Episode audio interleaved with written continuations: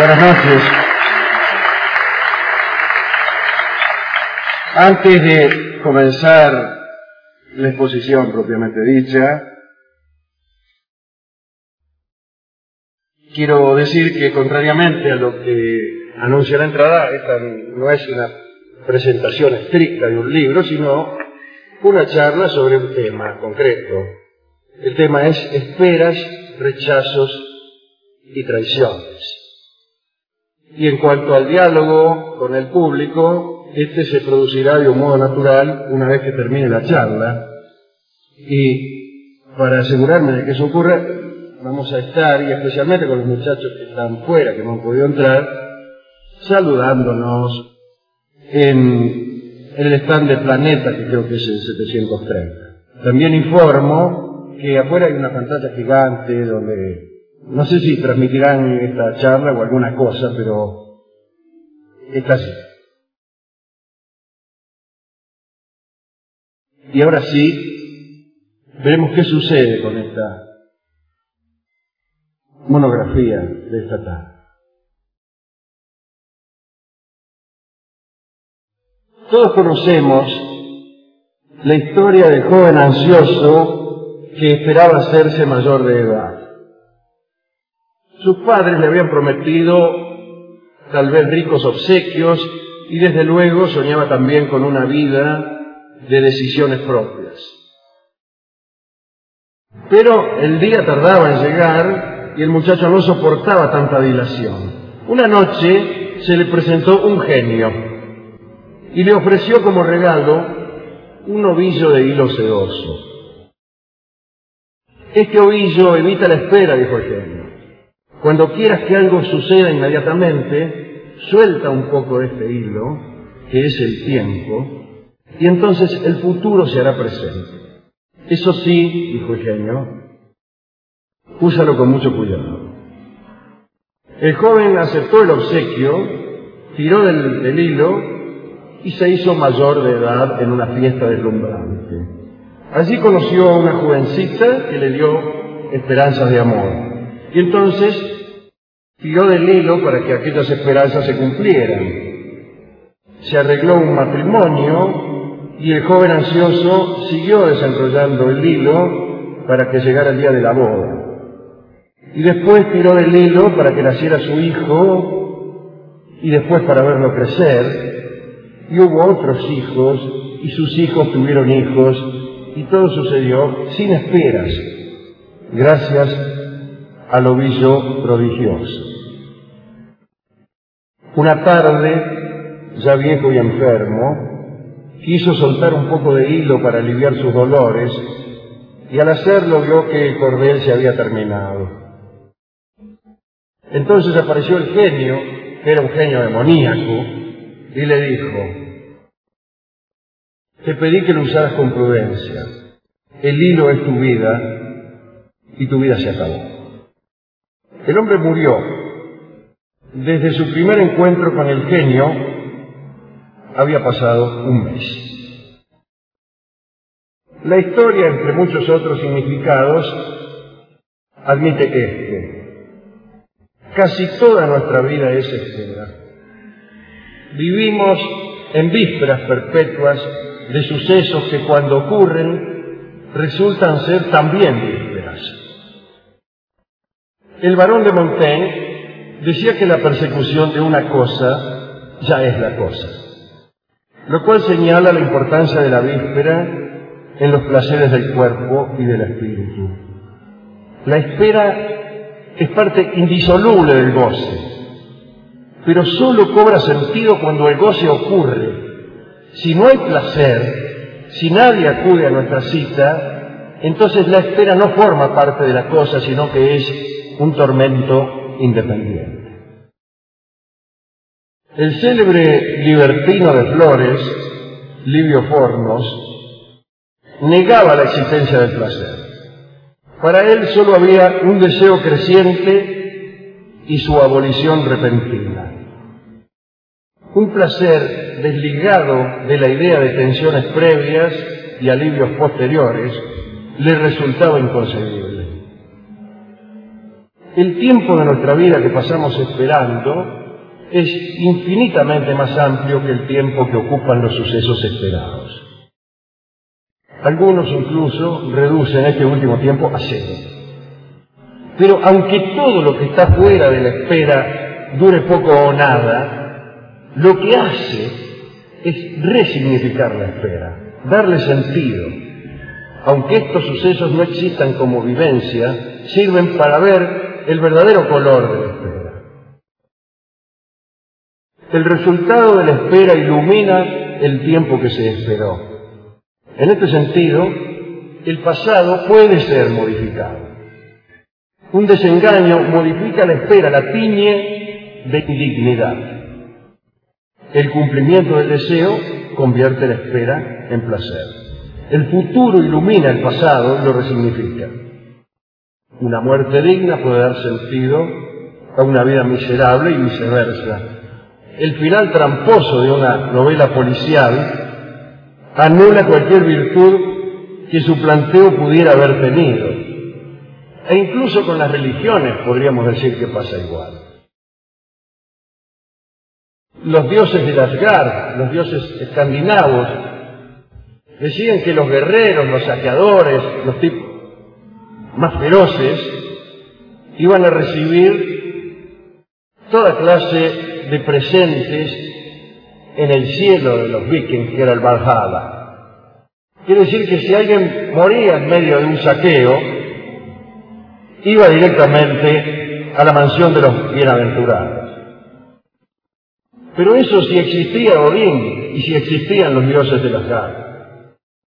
Si al cabo del tiempo resultaba ser que estos dioses no eran sino un invento, entonces uno ya no era un bienaventurado, y lo que antes era un pasaporte al Valhalla era solo una cadena de espantosos crímenes.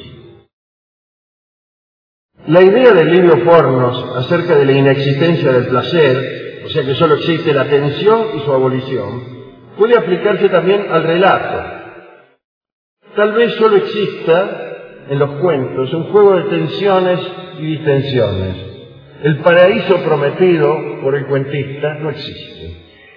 Su aparente llegada no es más que el nacimiento de nuevas tensiones. Y así hasta el final de los relatos. Puede ser que hasta la misma culminación de un libro sea el comienzo de otra tensión, de un camino que a lo mejor está fuera del libro. Una cosa que hay que decir aquí es que no toda tardanza es espera. El mero paso del tiempo no es suficiente para configurarla.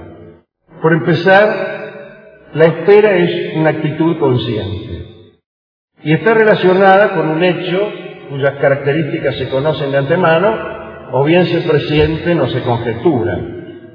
Por eso los hechos que no reúnen estas condiciones se denominan justamente inesperados. En el arte, la espera puede acortarse o alargarse según las conveniencias del artista. Ahí tienen el cine, un viaje de, de París a New York puede durar 15 segundos. Y al revés, un ropero cayendo de un balcón puede tardar varios minutos en llegar al suelo. Mi amigo Enrique Raab me contó, seguramente para burlarse de mí, que los japoneses no conocían la elipsis y por esa razón sus artes temporales se valían solamente del tiempo real. De este modo la película 55 días en Pekín, hecha en Japón, duraba 55 días. La vida de General San Martín 72 años. Lo que trato de decir es que la espera, la demora, la dilación, en sus formas realistas o fantásticas, son un recurso artístico. A veces, una frase brillante o un suceso asombroso necesitan, para causar mayor efecto, de un largo rato previo de aburrimiento. En la música puede inclusive usar, usarse la repetición. La repetición a veces revela un espíritu obstinado, pero en muchas otras ocasiones se propone un efecto, un efecto hipnótico, ¿eh? adormecedor, para que después venga a sacarnos, como, algo milagroso, un cambio inesperado de ritmo o de armonía. Lo peor que puede suceder en casos como estos es que el espectador o el lector o el oyente hayan anticipado lo que va a ocurrir y estén esperando una frase, un suceso o un sonido que ya todos han adivinado, menos los personajes. Nuestro amigo, Roland Barthes, habla de unidades narrativas o funciones. Barthes insiste en que una función puede ser una palabra, una frase, un fragmento de la narración, un gesto, etc. Y él distinguía dos tipos de funciones. A unas las llamaba cardinales o nucleares, que eran las bisagras del relato, las cosas decisivas que ocurrían en el relato. Por ejemplo, entonces apareció el lobo. La otra función es la catálisis, que llena el espacio narrativo que separa a los acontecimientos que constituyen las funciones cardinales. Quiere decir que estas funciones cardinales son los momentos de riesgo del, relato. Y, las otras, las catálisis, son más bien parásitas. Es como los, esos son los tiempos de espera del relato. Otro amigo, Todorov, dice que se registran a través del relato situaciones de equilibrio, procesos de degradación, procesos de mejoramiento, estados de desequilibrio, etc. Los procesos de mejoramiento o degradación son secuencias que admiten diferentes combinaciones conforme se alcance o no se alcance el objetivo buscado. Es decir, un proceso de mejoramiento puede alcanzar el éxito o puede no alcanzar. Para mejor explicar estas este, ideas de Todorov, vamos a aplicar este esquema a un cuento popular, o mejor todavía, un cuento vulgar es el cuento de Pascual Angulo. Un señor se llama Pascual Angulo. Este es un estado de equilibrio inicial. Sobreviene un proceso de degradación que no puede ser evitado. Los conocidos de este hombre lo escarnecen haciendo rimas infames con su apellido. Nos situamos entonces ante un estado de desequilibrio comprobado por el propio señor Angulo. El cuento continúa, con un proceso de mejoramiento. El hombre, mediante una serie de trámites legales, intercambia los roles de nombre y apellido y pasa a llamarse Angulo Pascual. Sin embargo, este proceso de mejoramiento no alcanza su objetivo. Es lo que se llama un mejoramiento no obtenido. Las mismas personas que al oír su nombre, Pascual Angulo, lo ultrajaban con la mayor torpeza, respondían ante la fórmula Angulo Pascual con un lacónico te ultrajo igual. El equilibrio final proviene no de la restitución del estado inicial, sino acaso de la resignación de Angulo ante lo inevitable. Lo que hay que decir es que los procesos de mejoramiento o degradación implican una espera. Esta espera puede ser la del personaje o la del héroe para coronar sus deseos o hallar lo buscado o conquistar un saber. Pero también puede ser la espera del lector o del espectador para llegar a la clausura de las secuencias antiguas. Toda espera está salpicada de indicios indicios que nos hacen presumir la cercanía, lejanía o imposibilidad del cumplimiento de nuestras pretensiones. Las aves que vemos desde la cubierta de la Santa María son indicios de tierra firme. El casamiento con otro señor de una dama que nos dejó es indicio de que ya no volverá con nosotros. ¿No sería desatinado pensar que la espera se sostiene y se renueva con los indicios positivos. Los horarios del ferrocarril ayudan ciertamente a sostener la fe de los usuarios. Otros indicios favorables son el paso de un tren en otra dirección, la presencia de otros pasajeros, las barreras cercanas que se bajan, las señales que habilitan las vías fundidas por el uso. Por el contrario, indicios negativos, o peor todavía, la falta de indicios, suelen conducir a la interrupción. Voltaire sostenía irónicamente que el afianzamiento del cristianismo había conducido a la total ausencia del milagro. Y se quejaba porque pensaba que en otros tiempos, en la antigüedad, había milagros a la vuelta de cada esquina y en la época a la en la que le tocó vivir, y en la nuestra tampoco, parece que no hay nunca milagros. Él explicaba esto diciendo que era por el afianzamiento de la fe. Cuando era necesario convencer a las personas se hacían milagros. Ahora como el cristianismo está afianzado, nadie considera esa posibilidad. En ese mismo sentido o en el opuesto, Unamuno pedía a gritos una señal, una sola. Las artes temporales han desarrollado un riquísimo lenguaje de indicios. El cine ha creado inclusive unas huellas que no existen en la vida real. Un grupo de jóvenes que en su conversación revelan no creer en vampiros garantizan la aparición de un vampiro. El primer plano de un velocímetro es señal de un choque. Una colección de iniquidades que suceden en la misma casa hace presumir que esa casa se incendiará. En la vida real estos indicios no funcionan. Uno mira fijamente el velocímetro y no choca. Uno conversa acerca de la inexistencia de vampiros y no aparece vampiro alguno. Y las edificaciones en el interior de las cuales se cometen injusticias siguen en pie. En la literatura y en el teatro hay incluso obras en donde solamente hay indicios, indicios de algo que no va a ocurrir nunca. El presagio, la premonición, la amenaza, son ya un mundo que no requiere cumplimiento para ser válido. La ilusión no es un pagaré. Así, la antigua idea de que el camino y la meta son la misma cosa encuentra en los más complejos relatos contemporáneos su demostración más refinada.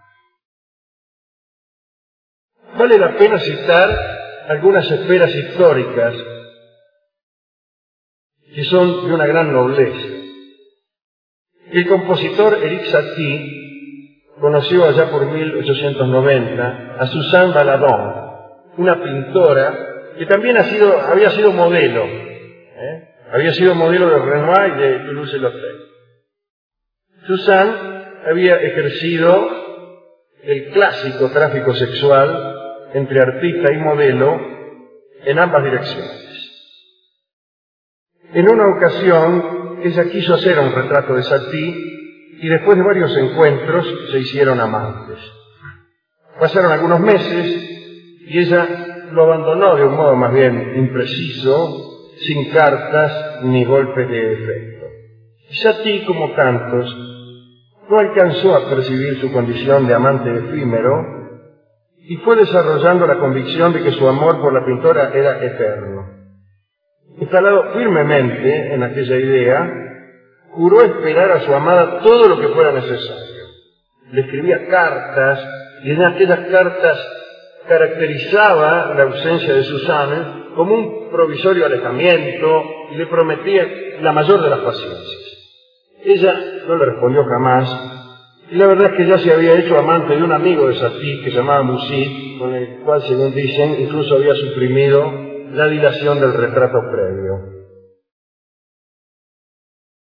El caso es que la vida de Satie giraba alrededor de la espera. Sus amigos, Jean Cocteau o Debussy, lo invitaban a compartir sus aventuras nocturnas, pero el tipo no se movía de su pieza en el barrio de Montmartre, pensando que en cualquier momento iba a volver Susana. A veces se sentaba en algún café, pero no dejaba que nadie se acercara a su mesa, porque decía que estaba esperando a su novia. Y así esperó 20 años. Recién en el último tramo de su vida abandonó aquellas esperanzas y se quedó con una cerrada amargura ayuna de cualquier ansiedad. Y otra que esperó fue Julia de la Espinace, era una de las más importantes damas de salón en Francia, allá por 1760. Era muy hermosa.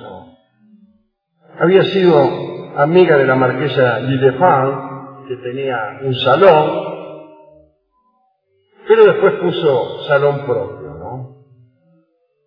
Y a ese salón llegó un, un día un hombre que enamoró a Julia. Se trataba del conde de Gilbert. Era un coronel, tenía 29 años y era un tipo culto y amable.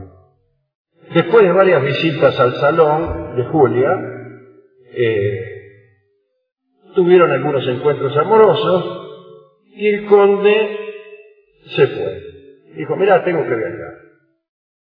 Antes de partir, le prometió casamiento.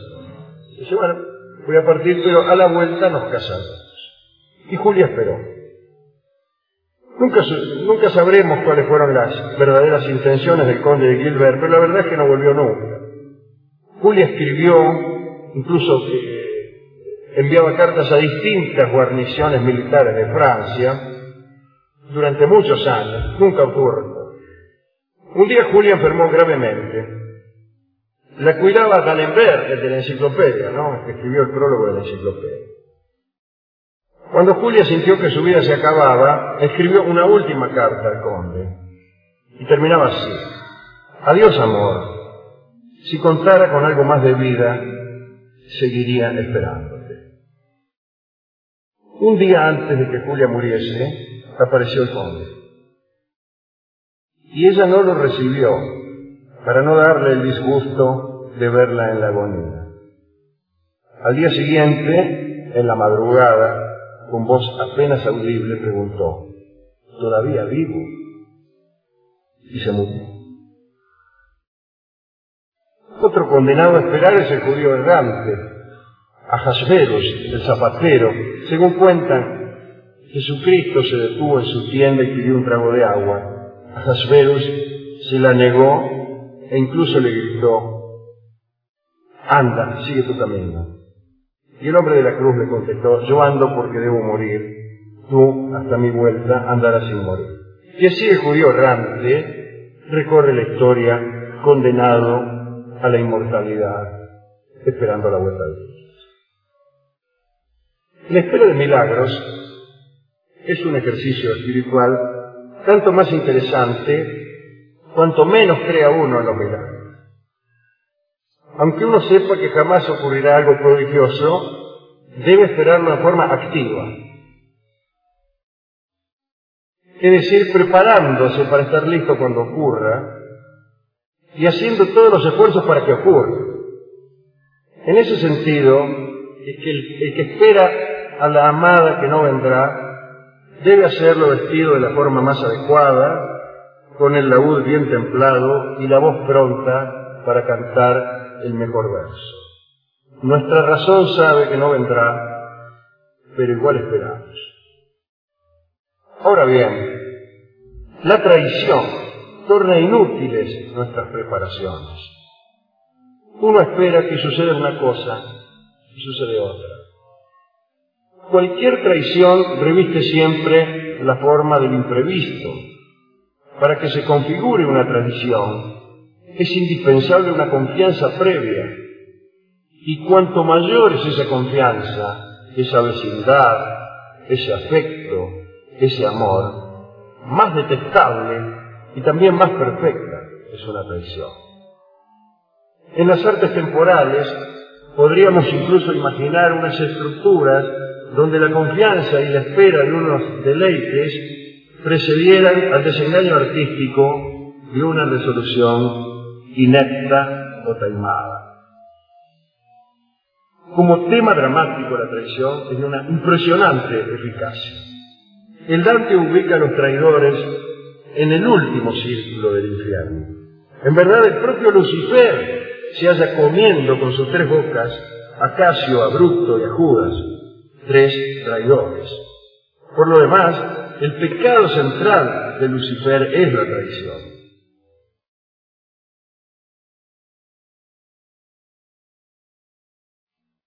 Después del sitio de Ravenna, Teodorico, el rey de los ostrogodos, y Odoacro, el rey de los Érulos, pactaron una reconciliación. Los dos reyes iban a reinar en Italia e iban a repartirse el poder y las riquezas de la región. Y para festejar el fin de la guerra y de las matanzas y de los sufrimientos, Teodorico, el, rey de los ostrogodos, organizó un banquete en el que participarían todos los soldados de, los dos bandos. Para evitar cualquier actitud sectaria, Teodorico propuso que los hombres se sentaran alternadamente, de modo que cada ostrogodo tuviese a su lado a dos érulos y cada érulo estuviese franqueado por dos ostrogodos. Muy bien, los hombres comieron y bebieron y después disfrutaron de un espectáculo de bailarinas y acróbatas. En determinado momento sonaron las trompetas y cada ostrogodo apuñaló a su vecino de la izquierda. Tres mil guerreros érulos murieron en el mismo momento. El propio Teodorico se arrojó sobre Odoacro y lo apuñaló. Solo se salvó un érulo, era un príncipe de siete años, al que le perdonaron la vida. Y esa fue la traición de Ravenna. Contaré otra traición. En Nueva York, el pistolero Sam Taylor tenía por costumbre asaltar bancos. Lo hacía conforme a unos procedimientos rápidos y eficaces, de modo tal que la policía no podía echarle mano. Sus apariciones eran sorpresivas y sus vidas instantáneas. El joven periodista Jimmy Olsen entró en sospechas y se hizo amigo de Taylor y le presentó incluso a su hermana. Durante largos meses, Taylor y Olsen se ven todos los días, comparten reuniones familiares, ingresan en terrenos de afecto y de confianza. Pero Olsen lleva consigo una grabadora y registra confesiones que Sam Taylor le hace en una noche de copas. Finalmente, Olsen invita a Sam Taylor a su casa y avisa a la policía que venga a detener al ladrón de bancos que están buscando.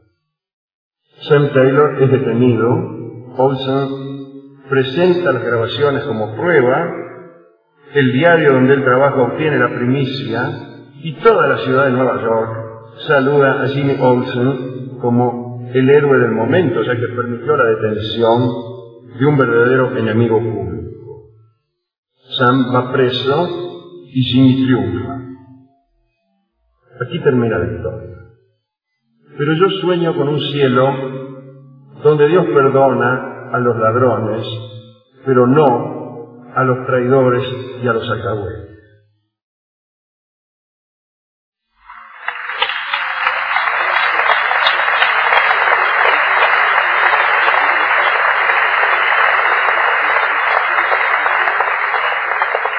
Algunos maestros convidan a preferir la traición precoz, el temprano desengaño.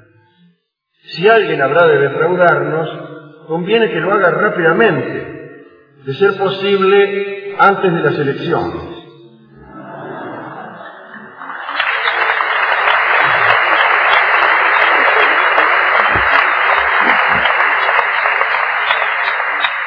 Se trata de reducir al mínimo el periodo de confianza, de afecto y de promesa de que hablábamos, para no realizar las costosas inversiones que estos sentimientos presuponen.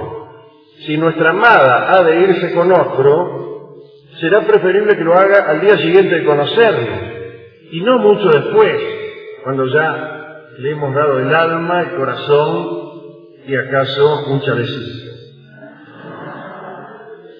El rechazo como el desengaño o la traición, es una frustración de la espera. Pero también la resignifica. Hay que decir, sin embargo, que por no ser tan sorpresivo, el rechazo resulta menos espectacular. Pero sí podemos afirmar que el rechazo amoroso es más terminante que la muerte. El que se muere puede al menos soñar con una vida de ultratumba o con una cierta perduración a través de los hijos o de las obras. El que es rechazado no tiene ni la más mínima sombra de esperanza. Aun si existiera el paraíso, a él no le serviría más que para prolongar su desdicha de la vida terrenal, ya que allí encontraría a la persona que lo rechazó con otro tipo.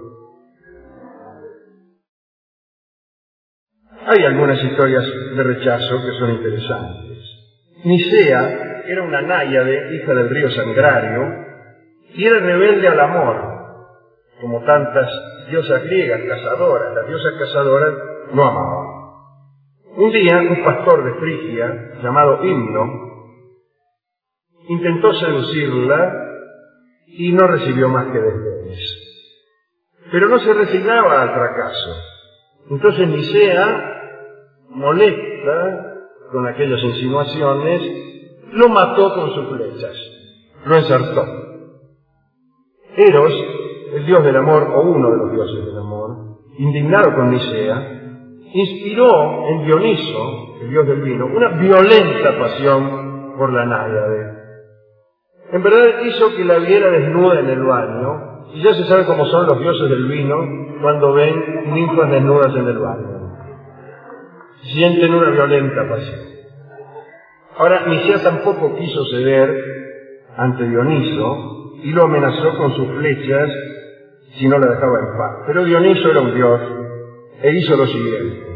Transformó en vino el agua de la fuente donde ella bebía y una vez que la vio completamente borracha, se le tiró encima.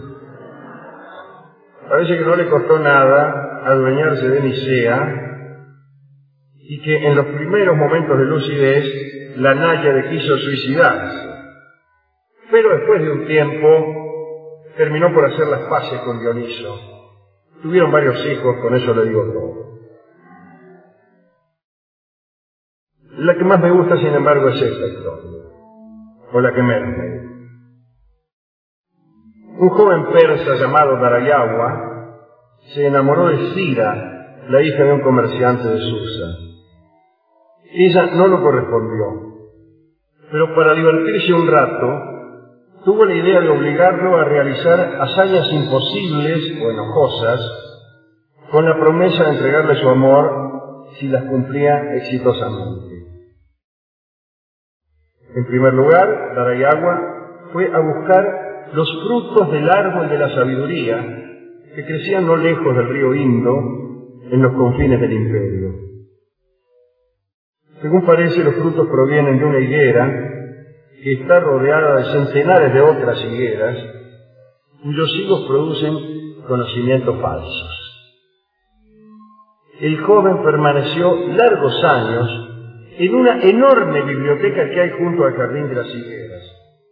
Allí indagó en los libros secretos la forma de diferenciar un fruto de otro. Después tuvo que profanar el templo de Maharashtra, donde solo pueden entrar los monjes de la Orden del Águila. Darayagua cumplió durante siete largos años las arduas tareas del noviciado y finalmente fue ordenado monje. Entró al templo, robó unas reliquias y las entregó luego a la joven Sira. A lo largo de los años, Darayagua fue matando dragones, escalando montañas, resolviendo enigmas y desobedeciendo leyes sagradas. A cada hazaña cumplida, Sira le encargaba otra, prometiendo que sería la última. Finalmente ella le dijo que nunca lo amaría. A Darayagua no le importó mucho porque él ya estaba viejo y Sira también. Murió poco después, creyendo que no había sido amado por la insuficiencia de sus proezas. Siempre es preferible creer que a uno no lo quieren por una razón exterior. Por ejemplo, la insuficiencia de las proezas o la falta de dinero. Es también conocida la historia de Tenebea, la esposa del rey Preto.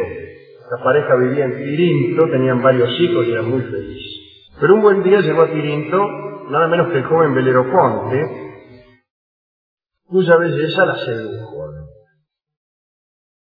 Nevea no aguantó un minuto más y le insinuó su pretensión, por no decir otra cosa. Belerofonte, casi ofendido, se negó a satisfacer. Entonces la muchacha irritada lo acusó ante Preto, su esposo, de haber tratado de violentarla. Preto, naturalmente, se dispuso a vengarse. Y como no quiso matarlo él mismo, lo envió a Alicia, a la casa de su suegro, Yobate, con una carta en la que pedía a Yobate que diese muerte al portador. Una carta cerrada, naturalmente. Imagino el acto de entrega. Aeroponte entrega la carta, Yobate se abre la carta y dice, mata el que te dio la carta. Yobate, como no quiso también a realizar hazañas imposibles que calculaba le iban a causar la muerte. Lo mandó a que eliminase la quimera, un, monstruo con cabeza de cabra y cuerpo de león. Después lo a, combatir contra las Amazonas, contra los Sólimos, contra un grupo de valientes que él mismo pagó, etc. Pero resulta que Belerofonte triunfó en todas estas situaciones.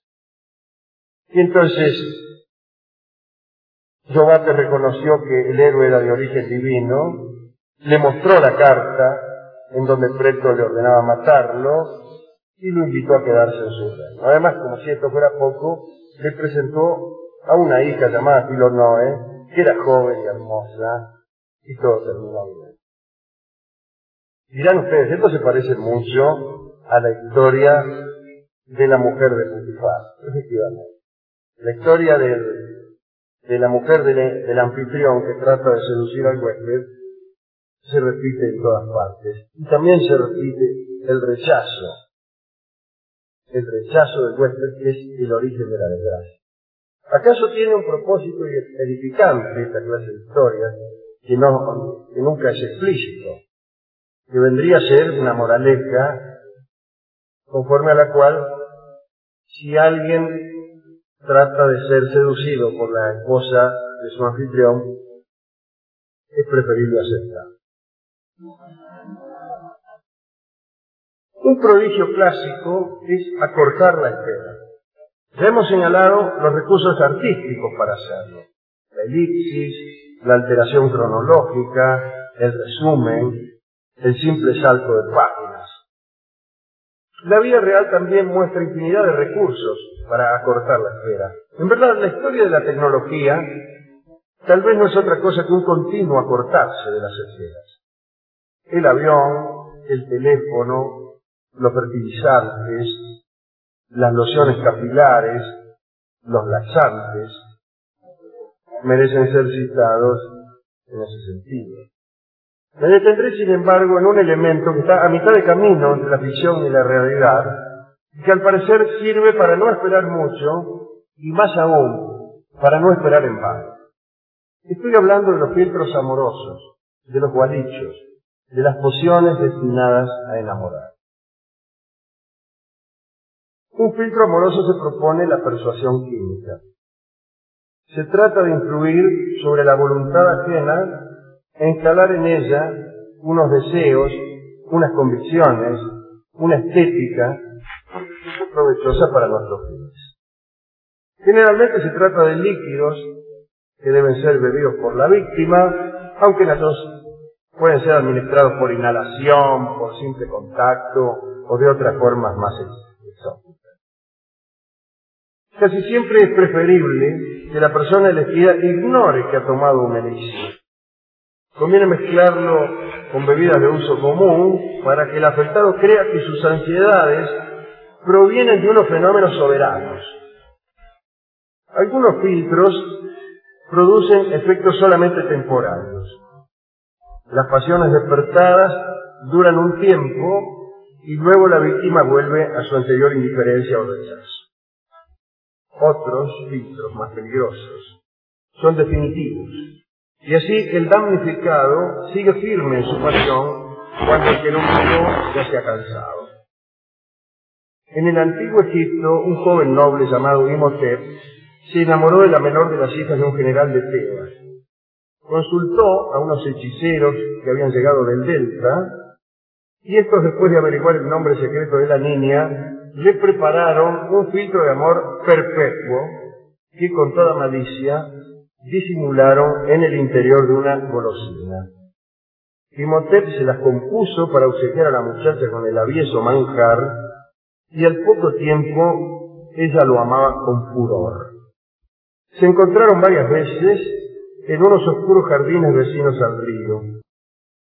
Muy pronto, el amor de Imhotep, que provenía solamente de su carácter apasionado y de su juventud, se fue apagando. Pero las pasiones despertadas por los filtros mágicos son mucho más pertinaces y la muchacha seguía ardiendo.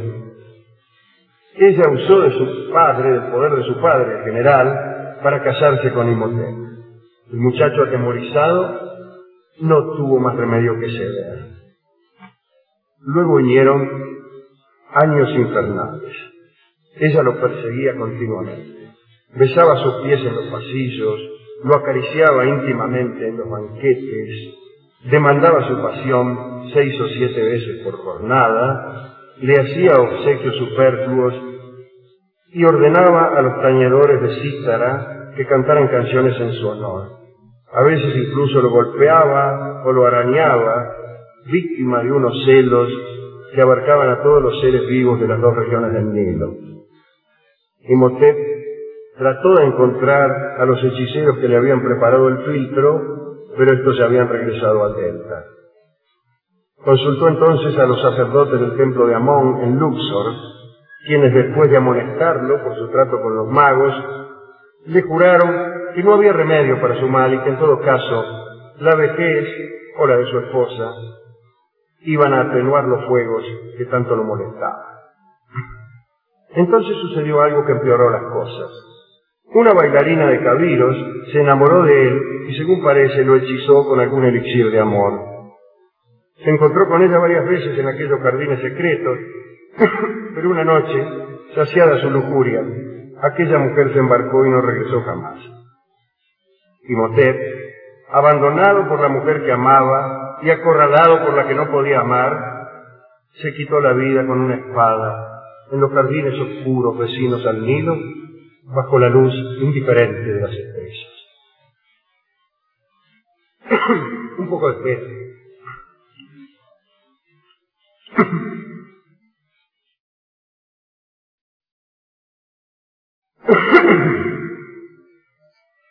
Más allá de las esferas individuales, puede hablarse de esferas colectivas, de un sentido histórico de la esfera.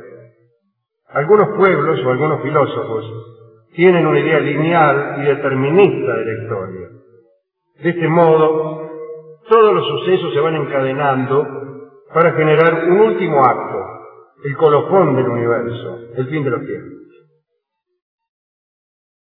Desde luego esto confiere a la historia un claro sentido de espera y preparación. El juicio final del cristianismo y del islam son un ejemplo de esta idea. Los mitos escandinavos también preparan un final, pero es un final más bien frustrante, el Ragnarok, el ocaso de los dioses. Las profecías dicen que primero llegará el terrible invierno, que es en realidad la suma de tres inviernos consecutivos, sin verano entre ellos. Los hermanos se matarán entre sí, los nombres de padre e hijo se olvidarán en la matanza y en el incesto, el lobo devorará el sol, el otro lobo devorará la luna, no quedarán estrellas en el cielo, etc. Se soltará de sus cadenas el lobo Fenris, recuerdan aquel lobo que abría las quijadas de un modo tal que la de arriba llegaba al cielo y la de abajo al infierno. La serpiente mundial, la que rodea el mundo, agitará en esos días el mar y el mar inundará la tierra, y saldrá a navegar la nave Naglfar, que estará tripulada por las fuerzas del mar y que viene construyéndose, como saben ustedes, con las uñas de los muertos. es una nave que va a ser tripulada por los seres malignos en aquel último día y que están construyéndola ahora con las uñas de los muertos. Por esa razón, cuando alguien muere, debe cortarse de las uñas para demorar en todo lo posible el crepúsculo de los dioses. El príncipe de los dioses, Odín, será devorado por el lobo verde. Pero el lobo también será muerto por Vidar, que le pondrá un pie en la mandíbula, y ese pie estará recubierto con las tiras de cuero que los zapateros cortan al construir zapatos. Así, todo el que quiera socorrer a los dioses deberá cortar muchas tiras de cuero. Como se ve, la espera del Ragnarok es una espera activa y de algún modo negativa. Se trata de demorarlo. Y para eso podemos hacer algo. Cortarle las uñas a los que mueren y construir muchos zapatos y tirar las tiras de cuero sobradas. De todos modos, al fin todos morirán, los dioses y las fuerzas del mal. Solo quedarán vivos Vidar y Bali y una nueva raza poblará la tierra. Los dioses y los hombres saben que esto ocurrirá, pero todos trabajan para demorar estos sucesos. ¿Cómo saben que ocurrirá esto? Por la profecía. En verdad toda profecía convierte al tiempo en espera. Cuando el oráculo señala una catástrofe en el futuro del héroe, el héroe empieza a esperar y a prepararse. La espera es siempre preparación. Acerca de los plazos de la espera, existen distintas opiniones. Antoine de Saint-Exupéry, o al menos su personaje, declara que es indispensable conocer la duración de la espera. En el memorable capítulo 21 del Principito, el zorro declara que prefiere que sus amigos lleguen siempre a la misma hora. Cito. Si vienes, por ejemplo, a las 4 de la tarde, comenzaré a ser feliz desde las 3. Cuanto más avance la hora, más feliz me sentiré. A las 4 me sentiré agitado e inquieto. Descubriré el precio de la felicidad. Pero si vienes a cualquier hora, nunca sabré a qué hora preparar mi corazón. Para Roland Barthes es absurda la espera cuyos plazos uno conoce. Y es absolutamente lo contrario. Una espera noble, dice Barthes, sucede cuando los horizontes son inasequibles. Nadie sabe cuándo ella vendrá. El ausente casi no participa de la espera ajena. No impone ni sugiere plazos. Solo nuestro. Me parece que yo también prefiero las esperas que no tienen plazo, las esperas con signos de esperanza o de frustración, y aún las más sórdidas, en donde la ausencia del ser amado es completa y donde no hay ni la más mínima señal de que no está. Señal ominosa entre todas las señales, decía Octavio, la ausencia de señales. Pero Barth también afirma que el discurso de la ausencia lo pronuncia siempre la mujer. La mujer es sedentaria y el hombre cazador. La mujer espera y el hombre viaja. Es la mujer la que da forma a la ausencia, la que elabora su ficción, tejiendo y cantando. Esos cantos son cantos que hablan de inmovilidad y de ausencia. Barth declara que esto significa que todo hombre que lamenta una ausencia se feminiza, sin embargo, el hombre que espera y sufre no se feminiza por homosexualidad, sino porque está enamorado. La identidad fatal del enamorado es la del que espera. La espera, dice Val, es un encantamiento. Uno recibe la orden de no moverse. Se queda encerrado en su pieza, como el Ixartín. Espera un imposible llamado, como en el tango soledad. Barth distingue entre la angustia pura que consiste en quedarse en un sillón sin hacer nada, y las impurezas de la angustia, donde aparecen diversiones y asuntos que son momentos perdidos para el espera el sufrimiento. Esas serían las impurezas, impurezas de la angustia. Es una idea interesante. Relata también este cuento chino. Un mandarín de Hancheu estaba enamorado de una cortesana. Y un día ella le dijo, Seré tuya cuando hayas pasado cien noches esperándome sentado sobre el banco que hay en el jardín bajo mi ventana. El mandarín aguardó durante 99 noches, sentado en el banco, soportando lluvias, vientos y heladas. Y cuando estaba por cumplirse la última noche, se levantó y se fue. Una espera caprichosa es una espera lamentable y digna de ser eludida. Esperar novias especialmente novias potenciales, es una actividad en la que todos los matices de la espera se manifiestan en el curso de breves minutos. Al principio solo hay ansiedad y en todo caso algunas prolijidades menores como la ingestión de pastillas de menta o la limpieza de las uñas con boletos de ferrocarril. Pero si llega la hora estipulada y la dama no aparece, uno empieza a ser dominado por la duda. Son en realidad las siete de la tarde. Nos habíamos citado a las siete de la tarde. Era esta la esquina donde debía esperarla. Era hoy la cita. Habrá venido antes y se habrá ido. Por lo demás, uno no sabe hacia dónde mirar. ¿De qué lado vendrá? será aquella sombra que se acerca a unos 200 metros. Por lo general, estas sombras se van pareciendo menos a las que esperamos mientras más cerca está, hasta que se revelan definitivamente como desconocidas. Cada vez que se detiene un ómnibus, inspeccionamos a las personas que descienden y más aún, miramos hacia el interior del vehículo pensando que a lo mejor no se baja por error o por arrepentimiento. En la vereda de enfrente hay una dama esperando. ¿Será ella? Ya son las siete y cuarto. Seguramente estará molesta. Cruzamos a la carrera solo para comprobar que la dama es otra desconocida. Pero también comprobamos que la avenida es ancha y que no hemos estipulado en qué vereda esperaremos. A las siete y veinte ponemos plazo a nuestra dignidad y decidimos irnos a las siete y media. Al mismo tiempo, vamos desarmando los mecanismos de preparación de nuestro cuerpo y de nuestro espíritu. Después de todo, no era tan linda. A las siete y veinticinco no nos molesta tanto cuánto tarda en llegar la dama, sino cuánto tarda en llegar las siete y media.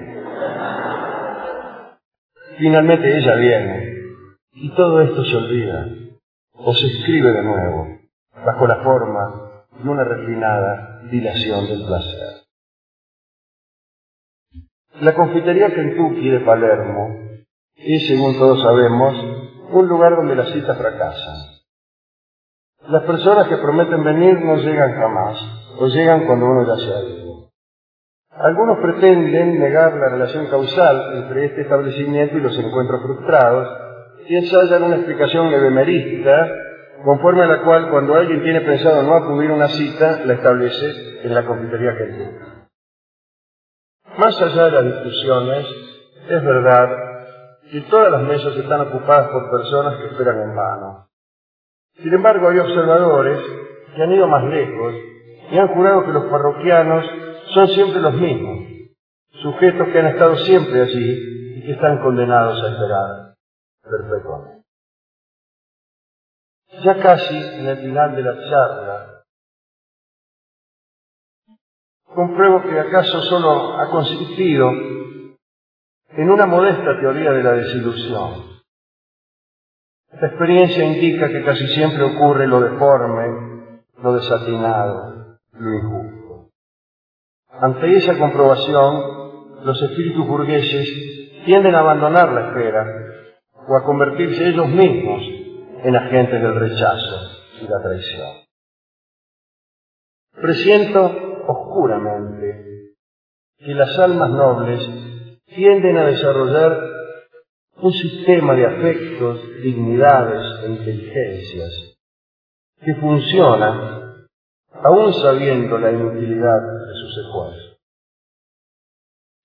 Tal vez no llegará el Mesías, pero mientras no llega, haremos versos, haremos ciencia, besaremos a nuestras novias y dormiremos la siesta con nuestros hijos. Mientras se aproximan las fuerzas que habrán de destruirnos, nosotros procederemos como si hubiéramos nacido para un destino más digno. Chejo, que decía una trivialidad deliberada, ha dicho en una carta su la gente cena y al mismo tiempo logra la felicidad o destroza su vida. Es decir, nuestra condenación o nuestra salvación están ocurriendo ahora. Esta charla también ha sido espera. La espera de una revelación que finalmente no sucedió. Pero tal vez, mientras esperábamos, algunos modestísimos goces hemos recibido. Es posible que nuestro cuerpo y nuestra mente estén preparados solo para proyectarse hacia lo que no es, solo para desear lo que no está, solo para inclinarse hacia el porvenir. Sin embargo, si en verdad hay que elegir lo que se espera, yo elijo, si me permiten, en este último momento, la más imposible. Espero el pasado. Ahorro para el pasado. Aguardo trenes que ya se fueron, novias que ya son ajenas, amigos que ya se han muerto. La espera no es vana ni pasiva. Lo poco de bueno que hay en mí es lo que hago, preparándome para esos encuentros que no sucederán.